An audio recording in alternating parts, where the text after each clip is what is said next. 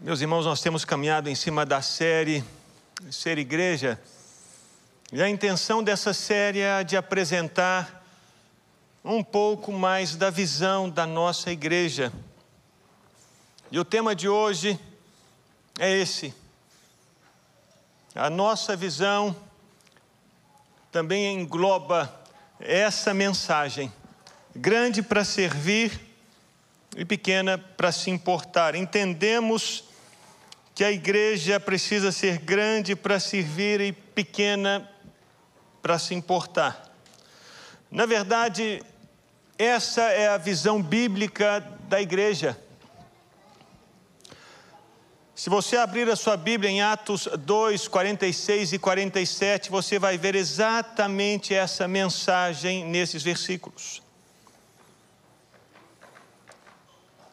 Ao falar sobre a igreja, esses versículos apresentam como que um sumário da igreja.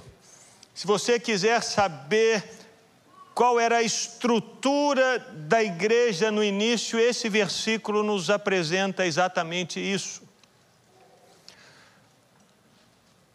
Todos os dias, continuavam a reunir-se no pátio do templo partiam um pão em suas casas e juntos participavam das refeições com alegria e sinceridade de coração, louvando a Deus e tendo a simpatia de todo o povo.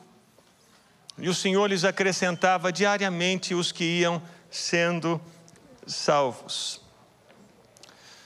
Pai, mais uma vez pedimos-te, abençoa-nos nessa noite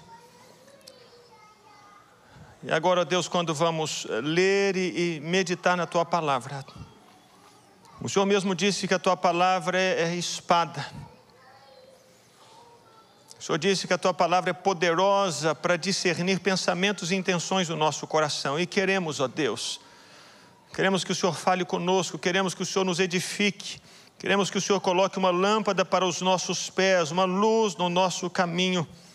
Queremos que o Senhor abra os olhos do nosso coração, que os nossos ouvidos estejam atentos à tua voz. Queremos ser transformados pelo agir do teu Santo Espírito nas nossas vidas.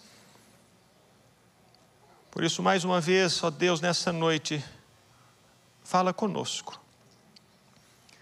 E que o Senhor me capacite, me ajude a compartilhar a tua palavra com os meus irmãos. Peço a Deus, tem misericórdia de mim e me ajuda em nome de Jesus. Amém. Meus irmãos, esse texto que lemos, ele nos apresenta as duas pernas da estrutura da igreja no início. No início de tudo, quando a história da igreja começou. E a primeira perna dessa estrutura, ou a primeira realidade fundamental da igreja, é que ela precisa ser necessariamente grande para servir. O texto que lemos nos mostra que todos os dias os cristãos continuavam a se reunir no pátio do templo. Nesse momento, a igreja era formada por 3 mil pessoas que se reuniam no templo por causa da vida, da morte da ressurreição de Jesus. E se você ler o versículo 47, você vai perceber que todo o povo olhava para esses 3 mil e ficava admirado. O povo que ainda não era crente olhava para os crentes e ficavam maravilhados. A Bíblia diz que eles tinham simpatia, a igreja contava com a simpatia de todo o povo. A, a sociedade olhava para a igreja e olhava com olhos de graça, olhava com olhos de favor, olhava com olhos de admiração. Por quê? Em primeiro lugar, porque havia muita gente fazendo parte da igreja. E porque havia muita gente, os cristãos eram notados. Por haver muita gente, os cristãos eram percebidos ali no templo em Jerusalém, não somente ali, mas na sociedade de Jerusalém.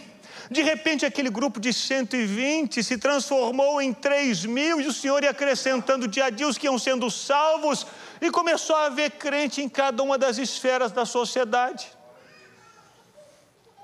Era praticamente impossível alguém andar pelas ruas de Jerusalém e não trombar com um crente.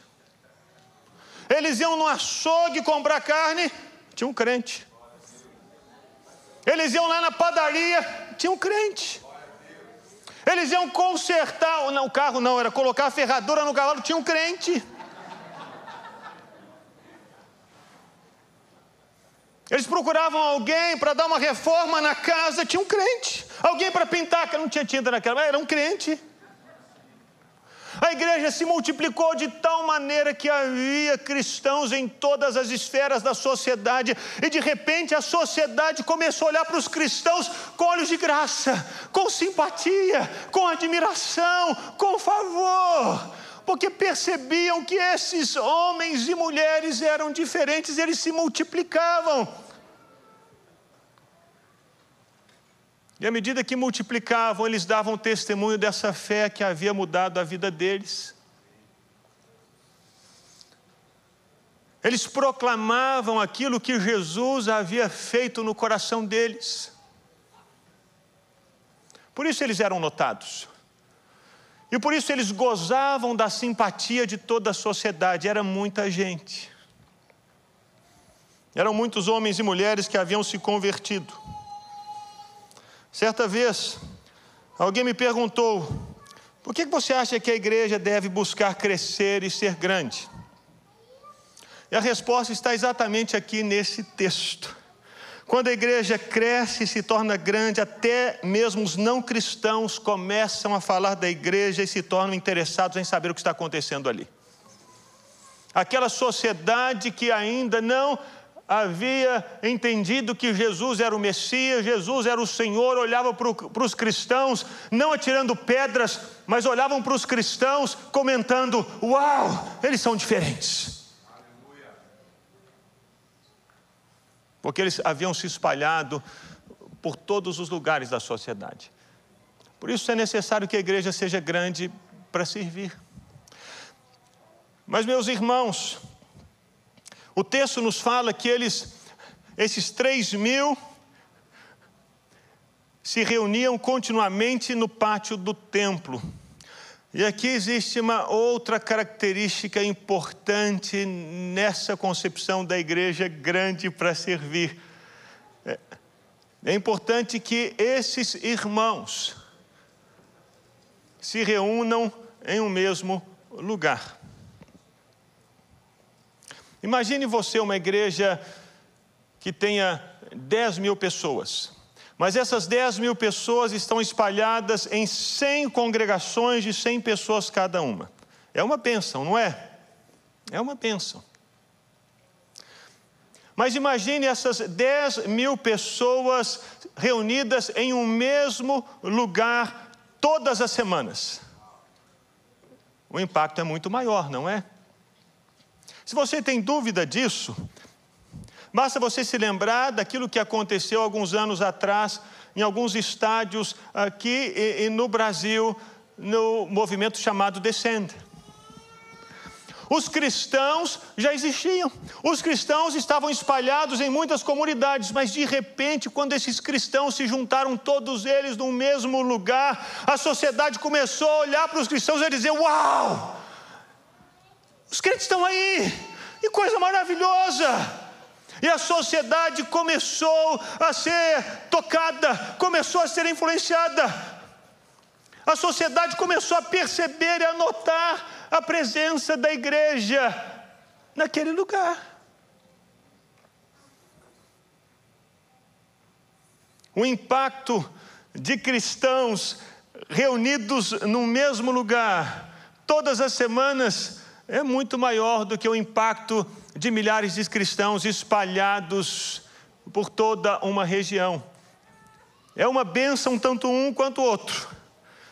Mas o impacto para a sociedade, para que a sociedade comece a notar o que Deus está fazendo na vida de muitas famílias, esse impacto se torna maior quando estão todos no mesmo lugar. Existem milhares e milhares de cristãos na Nigéria mas nós não ouvimos tanto falar dos cristãos da Nigéria, quanto ouvimos falar dos ajuntamentos do rei Bonk nessa mesma Nigéria. Nesses ajuntamentos ele reunia um milhão de cristãos, dois milhões de cristãos em campo aberto.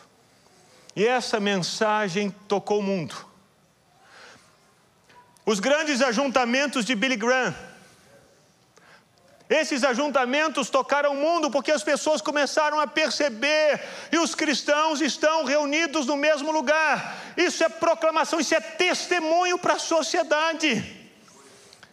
Se por um lado a multiplicação de cristãos é uma proclamação da verdade de Deus nas mais diversas esferas da sociedade, quando esses cristãos se juntam no mesmo lugar, isso é testemunho. Por isso é importante que a igreja se torne grande para servir. E outro desdobramento disso, meus irmãos, é que quando se multiplicam as pessoas em um determinado lugar, quando a igreja se torna grande, quando a igreja se reúne no mesmo lugar, o crescimento não apenas chama a atenção da sociedade, mas crescendo o número de pessoas, cresce também os recursos e a estrutura. E aí a igreja se torna capaz de servir a sociedade nas mais diversas áreas. De onde surgiram as escolas cristãs? De onde? Surgiram dessas igrejas que cresceram, e cresceram em número de pessoas, e cresceram em recurso, e puderam então plantar e iniciar escolas nas cidades. Eu não sei se você já teve a oportunidade, em algum momento da sua vida, de colocar os seus filhos numa escola cristã. Eu estudei numa escola cristã a vida inteira. E é uma bênção. Porque a igreja, ela começa a crescer, ela inicia hospitais. Eu sou de Belo Horizonte. Quantos aqui são de Belo Horizonte? Uai, trem. Vou te contar uma história.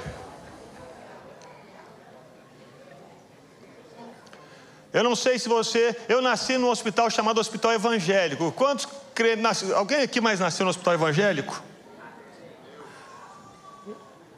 Meus irmãos, por que houve a necessidade de ter um hospital evangélico em Belo Horizonte? Porque começou a haver discriminação dos evangélicos em Belo Horizonte. Dificuldade em encontrar hospital em Belo Horizonte, pelo simples fato de ser crente. Então, quando a igreja cresceu, ela se estruturou e ela começou a ter mais recursos, essa igreja se reuniu para iniciar um hospital evangélico para abençoar a sociedade. Você acha que o hospital evangélico só cuida de crente?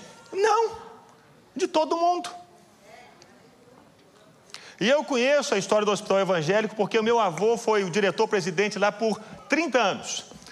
Inclusive, ele semeou na minha vida sem que eu soubesse, porque o parto da Ana, quando a Ana nasceu lá, quem pagou foi meu avô.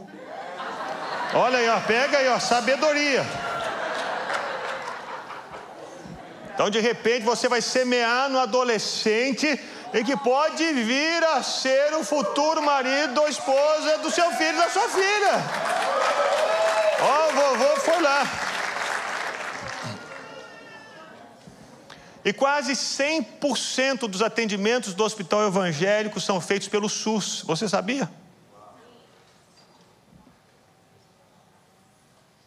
Para alcançar todas as pessoas, mas isso só aconteceu, só foi tornado possível porque a igreja cresceu.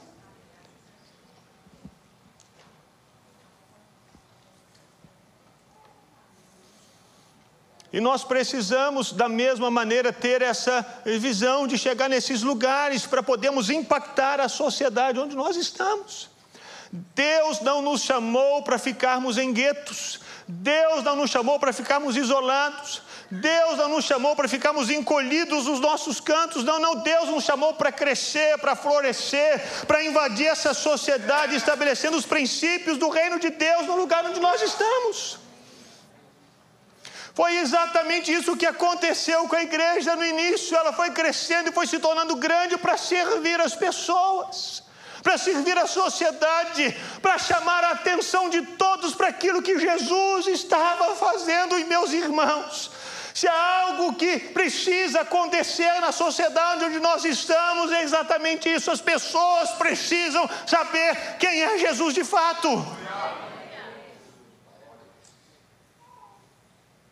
E a mensagem de Jesus é a mensagem da igreja.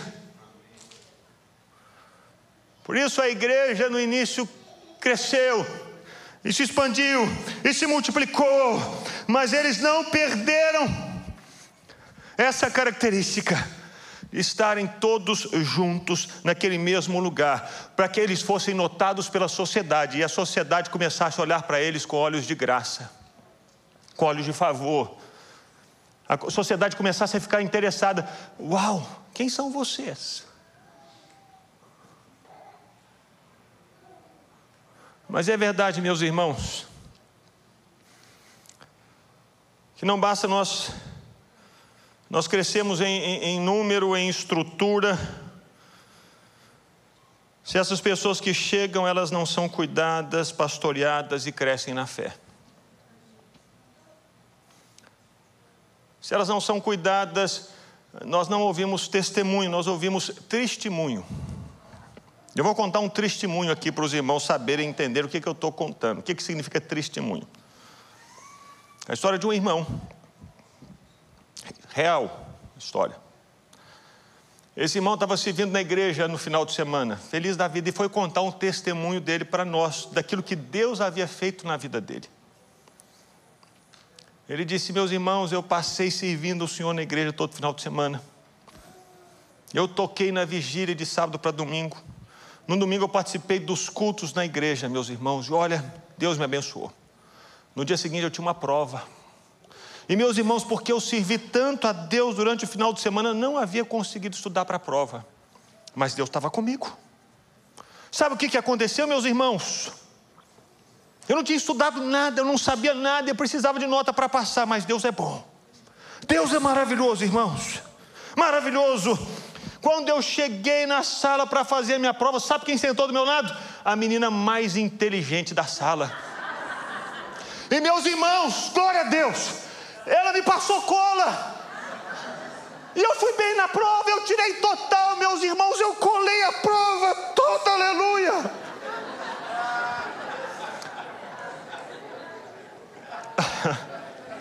O sangue de Jesus tem poder, né, meus irmãos? A gente ri assim, mas é triste, porque aconteceu.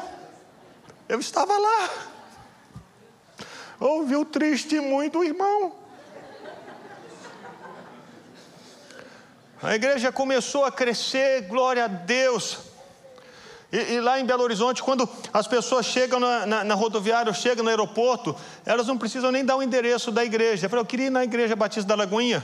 O taxista sabe. Porque a igreja se tornou um impacto na cidade, uma referência na cidade. Eu quero ir no hospital evangélico por causa da igreja. Eu quero ir no colégio batista, é a igreja. Mas com o crescimento da igreja, vieram as pessoas, e, e, quando elas não são eh, ajudadas, cuidadas, né? Logicamente, meus irmãos, eu vi esse testemunho, chamei o irmão para o lado depois da reunião e disse: meu irmão, assim, que bênção que você se viu na igreja no final de semana, glória a Deus. Mas, meu irmão, isso não é testemunho, cara. Portanto, chegamos na segunda perna da igreja. Nós precisamos ser grandes para servir e pequenos para nos importarmos com cada pessoa. O texto nos diz que ao mesmo tempo em que esses irmãos se reuniam no pátio do templo, todos juntos, e eram notados pela sociedade, e marcavam a sociedade, chamavam a atenção dos não crentes. Esses irmãos partiam o pão em suas casas e juntos participavam das refeições com alegria e sinceridade de coração. Enquanto a reunião no lugar público servia para testemunhar para todos aquilo que Jesus havia feito, as reuniões nas casas serviam para ministrar a vida das pessoas que eram alcançadas no lugar público. Ali as pessoas se assentavam ao redor da mesa para compartilharem da vida, para compartilharem das histórias, dos dilemas, abrirem o coração, falarem as perguntas que tinham e serem ajudadas na jornada cristã. Meus irmãos, não existe possibilidade de nos tornarmos maduros na fé sem relacionamentos. É impossível, é impossível. Precisamos aprender a nos assentar ao redor da mesa, nos pequenos grupos, junto com pessoas com quem construímos intimidade, juntamente com pessoas com quem temos a coragem de abrir o nosso coração e receber conselhos. É nesse lugar que nós choramos juntos, é nesse lugar que nós oramos uns pelos outros. É nesse lugar que nós rimos ao compartilharmos as bênçãos de Deus na nossa vida, aquilo que Deus fez na vida do nosso filho, aquilo que Deus fez no nosso casamento, aquilo que Deus fez no nosso local de trabalho. Nesse lugar nós compartilhamos as histórias das vitórias que vivemos em Deus, por causa da oração dos irmãos por nós.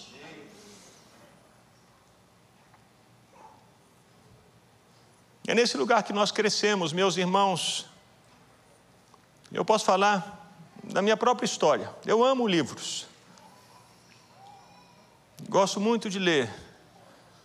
Mas existe uma diferença entre livros e relacionamentos. Os livros informam, as pessoas nos formam. Foi ao redor da mesa, meus irmãos, e não nas biografias dos heróis da fé que eu aprendi com pessoas reais. O que significa a jornada cristã? Foi ali compartilhando da, das minhas lutas, das minhas dúvidas, das minhas questões, que irmãos mais velhos na fé me instruíram e disseram: Gustavo, seria importante você orar, não desista da caminhada. Quem sabe você não começa a ler a Bíblia a partir de Mateus? Quem sabe você não tenta ler o Novo Testamento todo? Eu vou estar orando com você. A primeira vez que eu fiz de jejum, meus irmãos, eu fui para a casa da tia Helenita e ela parou tudo e ficou uma semana comigo. E lá nós orávamos e jejuávamos. Apesar de eu, já, de eu ler livros sobre jejum, eu aprendi sobre o jejum jejuando, na companhia de uma outra pessoa. Que me ajudava, me auxiliava e dizia: Olha, você vai ter dor de cabeça, mas fica tranquilo. E eu olhava para outra pessoa e sabia: É possível. Foi ao redor da mesa, foi nesse relacionamento que eu aprendi os princípios da jornada cristã. Foi ao redor da mesa, vendo e ouvindo os meus pais que eu aprendi sobre casamento. Já li sobre família, já li sobre casamento, mas eu aprendi sobre casamento vendo o relacionamento dos meus pais. Ao redor da mesa.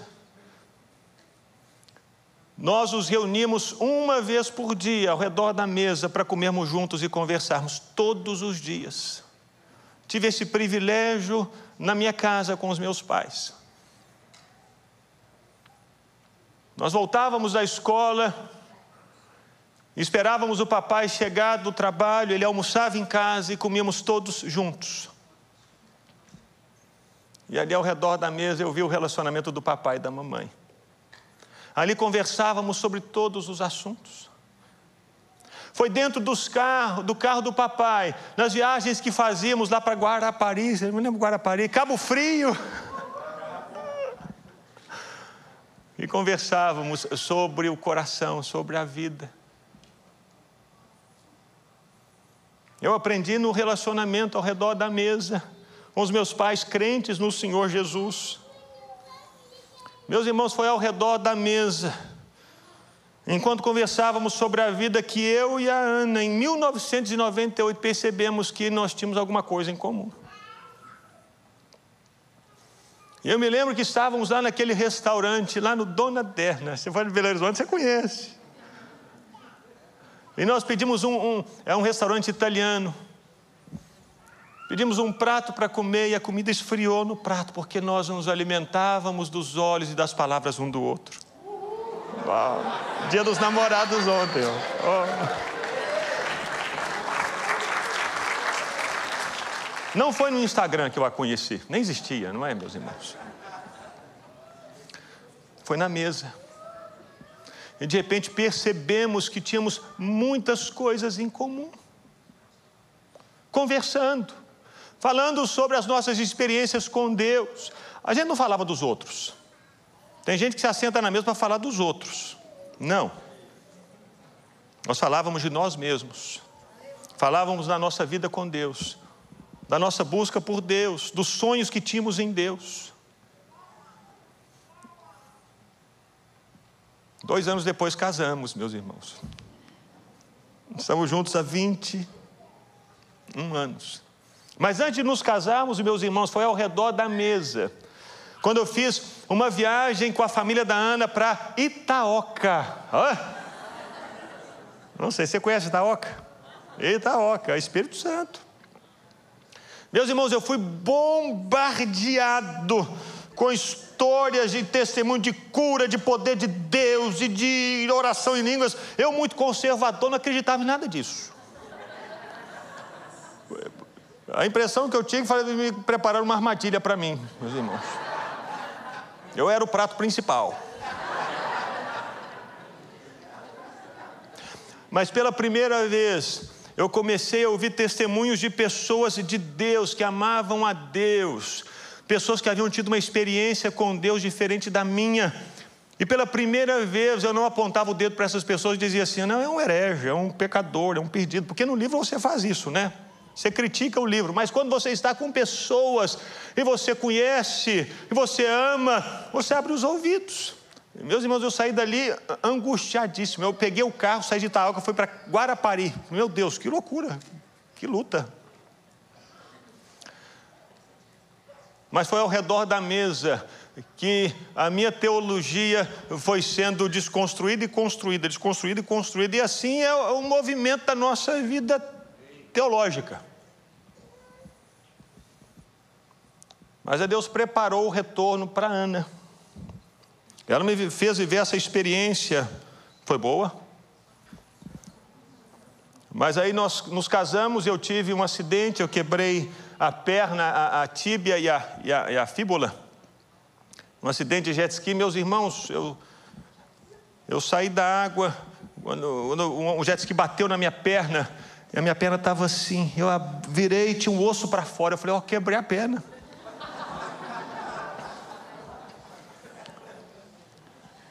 Recém-casados, tínhamos três meses de casados. Havíamos casado em setembro, outubro, novembro, dezembro e janeiro eu tive um acidente. Precisamos voltar para a casa dos meus pais. Porque eu, não, eu precisava de ajuda, não levantava da cama. Precisava de gente para me ajudar e a Ana foi morar na casa dos meus pais. E a Ana conta que ela se imaginava assim tão espiritual, né? Então, se por um lado, assim, os cristãos de linha histórica se acham assim tão sólidos, Deus vai quebrar esses aqui um pouquinho. Aqueles de linha mais renovada e pentecostal se acham assim tão mais espirituais. Deus quebra também. E a Ana foi viver com os meus pais. E ela percebeu a beleza da vida de Deus em outras comunidades de fé. De repente ela disse: Uau, meu Deus, minha família pentecostal do sapatinho de fogo e da visão, mas, mas eu nunca vi testemunho como esse. De serviço, de doçura, de ternura. Meus irmãos, a Ana foi fazer a unha no salão. Oito horas da manhã, lá na casa dos meus pais. E de repente, quem que chega lá no salão segurando a bandeja? Mamãe. Preparou a bandeja, pão de queijo, torrada, vitamina, café, foi andando na rua para servir café para Ana, lá no salão. Disse aqui, minha filha. Você saiu sem tomar café, eu preparei um café para você. Eu já oro, Deus, dá uma sogra assim para os meus filhos, meu pai.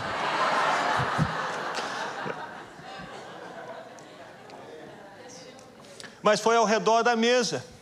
Não foi ouvindo as, as histórias que eu contava do meu lado, das minhas experiências com Deus, não foi lendo os livros que eu havia lido que levaram a Ana a perceber a beleza da igreja. Não.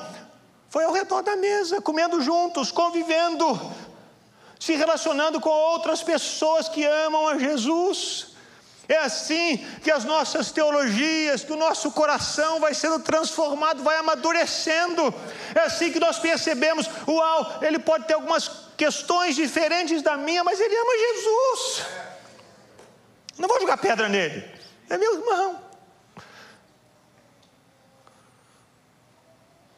Foi ao redor da mesa, meus irmãos, e não lendo os livros de antropologia que eu descobri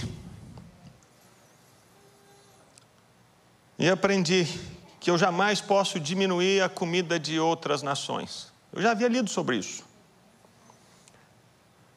Mas eu só aprendi a comer de tudo com um sorriso no rosto, dizer glória a Deus. Quando uma indiana fez uma comida para mim, eu comi um pouquinho e ela me perguntou se quer mais, eu disse: não, não, não, obrigado, obrigado. Ela olhou para mim e disse assim: Você não gostou da minha comida, né? E ficou triste. Meus irmãos, eu, aquilo mexeu comigo.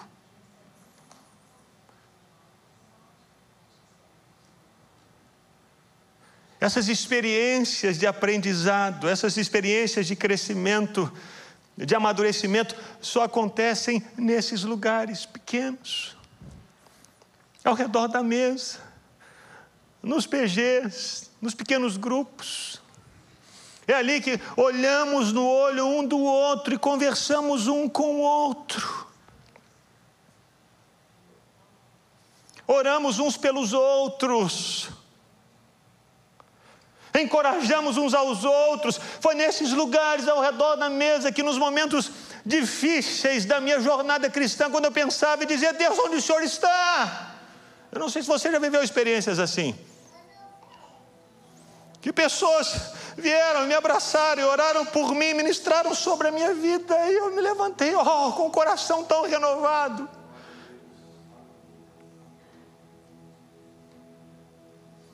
Esses lugares são fundamentais para crescermos na fé, para amadurecermos em Cristo. Os livros são maravilhosos, são importantes, os cultos são importantes para que as pessoas ouçam a proclamação da mensagem, o testemunho de Jesus para que a sociedade seja impactada, para que a sociedade veja o que Deus está fazendo aqui. Mas, meus irmãos, os livros e no culto a pessoa pode levantar e ir embora. Ela pode fechar o livro e parar de ler. Mas quando está no tete a tete, olho no olho, a pessoa não tem como se levantar e ir embora, ela fica constrangida.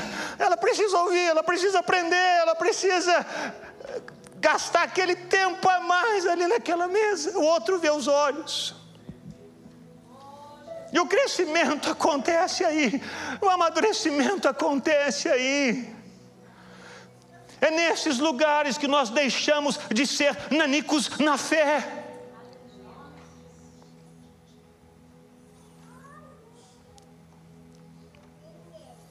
É nesses lugares que somos ao mesmo tempo abençoadores e abençoados, ajudadores e ajudados. Ministradores e ministrados. Nós somos ao mesmo tempo em, em momentos diferentes, no mesmo lugar, em momentos diferentes, médicos e outras vezes pacientes, terapeutas, pastores e ovelhas. Nesses lugares pequenos, não existe uma pessoa que possa se levantar e dizer assim: não, eu resolvo tudo. Não, não. Porque existem dias, como na sua casa, em que você não está bem, não é verdade? E o seu cônjuge olha para você e percebe que você não está bem. E eles podem se ajoelhar juntos e orar e dizer: Deus tem misericórdia de nós. Nos ajuda.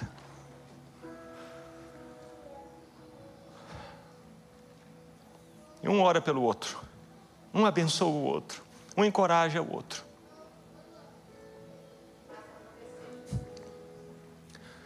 E essa é a visão, essa é a visão que o Senhor nos tem dado como igreja. Nós oramos para que o Senhor nos abençoe para crescermos, crescermos, crescermos. Para que muita gente seja alcançada, muita gente seja tocada. Para que a sociedade comece a, olhar para nós e dizer: Uau, o que está acontecendo ali? Que povo é esse? Que povo é esse? Que povo é esse? Eu quero ir lá, eu quero aprender, eu quero ver, eu quero ouvir, eu quero experimentar. Eu preciso saber o que está acontecendo. Você já imaginou, meus irmãos, um dia que seja em breve nós nos reunirmos todos juntos aqui como igreja, uma só igreja num estádio de futebol para adorar Jesus. Já pensaram nisso? Mas para quê? Porque a sociedade precisa ver. A sociedade precisa perguntar o que está acontecendo ali. Mas ao mesmo tempo é necessário que cada pessoa participe de um pequeno grupo, esteja ao redor da mesa. Para nos tornarmos maduros. O resultado dessa jornada, quando o Senhor nos faz grandes para servir e o Senhor nos chama para esse lugar ao redor da mesa, pequenos para nos importarmos com cada um. Quando isso acontece, o resultado é que o Senhor acrescenta diariamente os que vão sendo salvos. O Senhor não acrescenta diariamente os que vão se tornando agregados, os frequentadores de igreja, não, os salvos. Essa palavra salvo é muito, muito particular aqui. A palavra salvo aqui no grego é a palavra sozo. Significa que são pessoas curadas, libertas, restauradas, pessoas que vivenciam vida abundante. Deus vai acrescentando dia após dia essas pessoas que vão sendo salvas, libertas, curadas, restauradas porque elas vivem a vida de Deus. É o que Deus fez por elas em Jesus.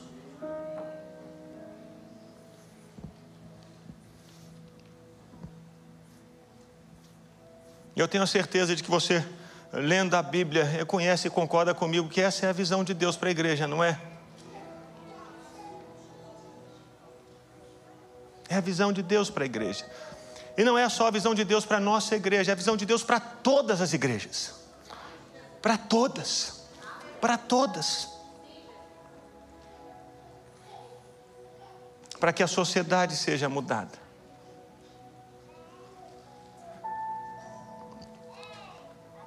Eu queria chamar você e convidar você a ficar de pé no seu lugar.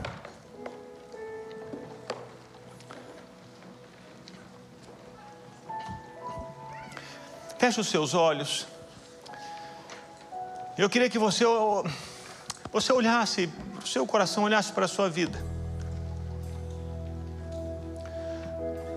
Não o, seu tempo cronológico de igreja. Talvez você já esteja cronologicamente na igreja já 5 anos, 10 anos, 15 anos, 20 anos, sei lá.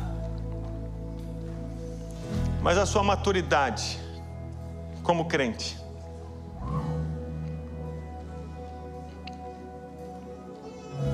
primeiro lugar, Deus nos chama a testemunhar para a sociedade lá fora. O mundo precisa saber que Jesus Cristo veio ao mundo, morreu por eles, ressuscitou por causa deles e está voltando. O mundo precisa saber. E o mundo só vai notar o que está acontecendo no meio da igreja se a igreja se fizer notada.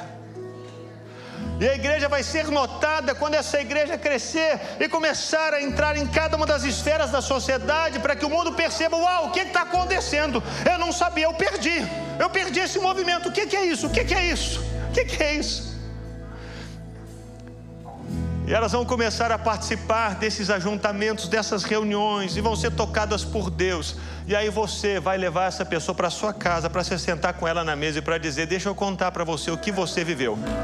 Deixa eu contar para você o que Jesus fez na sua vida. Espera que eu vou contar para você.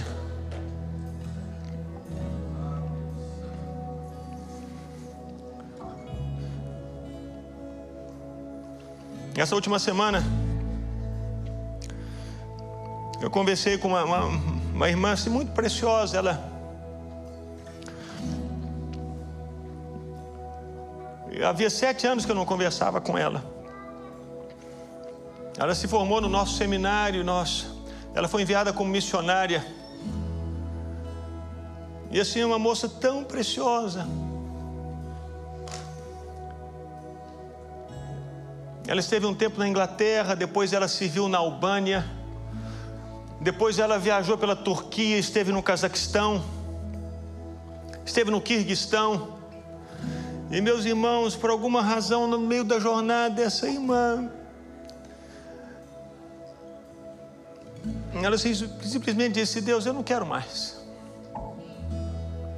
Ela abandonou a fé. E quando eu ouvi essa notícia, meu coração ficou tão triste. Eu falei, meu Deus, por quê?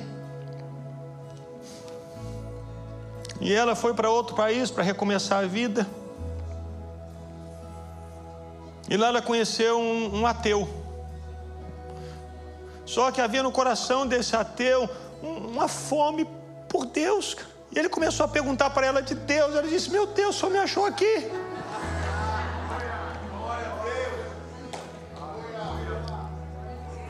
E de repente ela começou a responder as perguntas que ele fazia.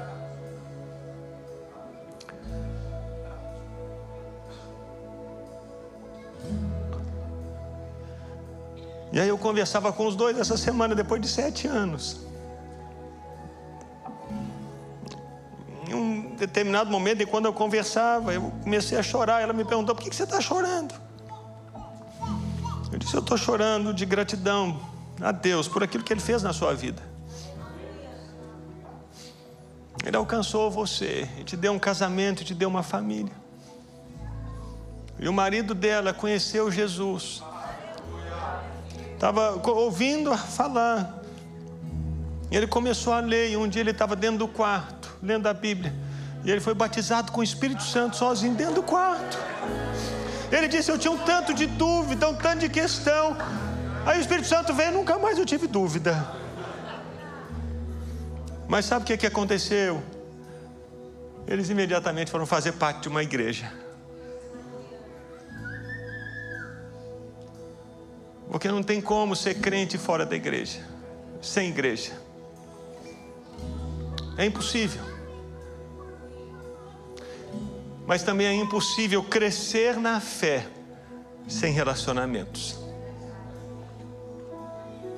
Então eu quero encorajar você a participar de um pequeno grupo. Quero encorajar você a ser a voz de Deus para essa sociedade sem Deus. Como esse ateu que estava desesperado. E de repente ele encontrou uma desviada. Essa desviada ia dizer para ele a sua pergunta, a resposta é essa, essa e essa.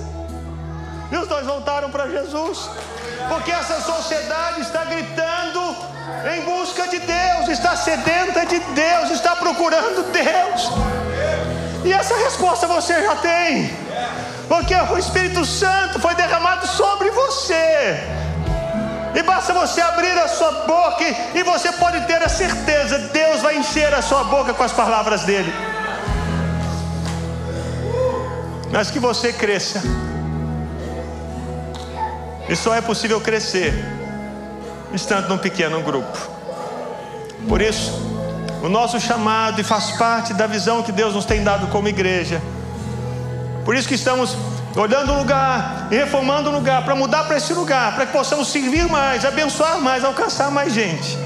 Tendo as nossas reuniões, tendo os ministérios e atuando em cada uma das esferas da sociedade. Por causa desse chamado de Deus para nós que somos igreja. Pai, que o Senhor desperte os nossos corações. Que o Senhor nos faça entender a visão que o Senhor tem para nós como igreja. E que possamos dizer, Deus, eis-me aqui, eis-nos aqui, Senhor, nos usa nessa geração.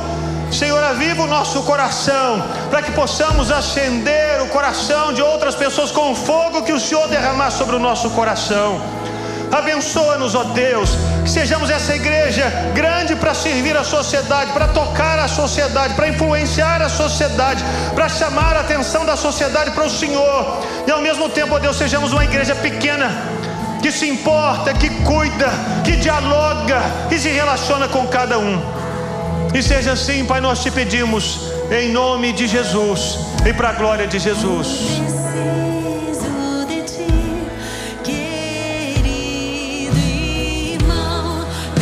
você possa olhar para essa pessoa que ele sorriso às vezes amarelo no seu rosto e diga para ele: meu irmão, eu preciso de você.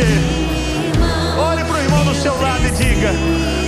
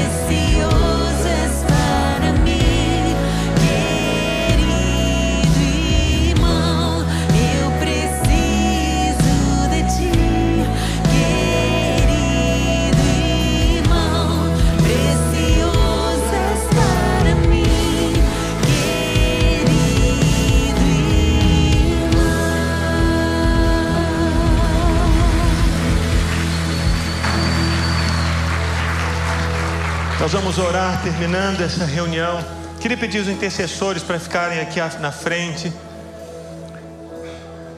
Se ao terminarmos nessa reunião você precisar de oração, de qualquer sorte, de qualquer ordem, por qualquer motivo.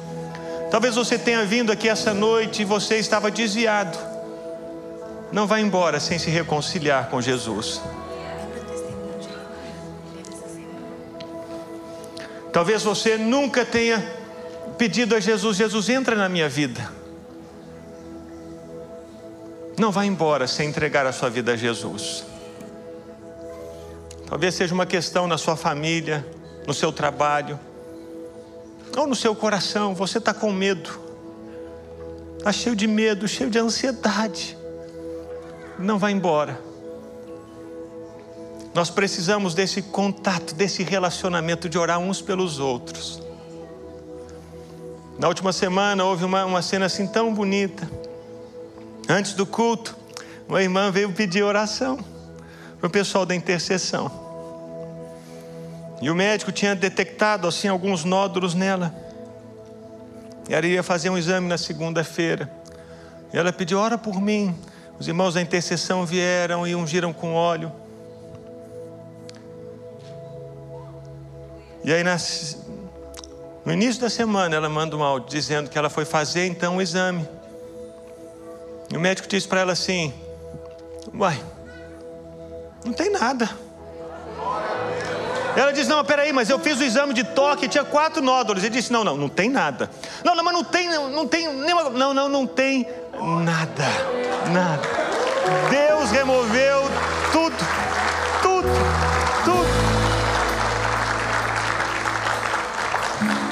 Deus pode. Então, se você precisa, se você quer ajuda na oração, não vá embora. Os nossos irmãos estão aqui para orarem por você. E se você ainda não faz parte de um PG, você vai procurar um irmão de amarelo, verde, azul, vermelho, vai dizer onde que é o seu PG que eu estou indo lá. Pai, te agradecemos por essa noite, Pai, porque o Senhor tem nos chamado e nos tem feito saber qual que é a visão que o Senhor tem para nós como igreja. Queremos, ó Deus, pela bondade do Senhor, tocar essa sociedade, chamar a atenção da sociedade para o Senhor. Mas queremos, ó Deus, que cada pessoa que o Senhor trouxer se torne madura na fé, cresça, frutifique, para a glória do nome do Senhor. É o que te pedimos, Pai, no nome de Jesus.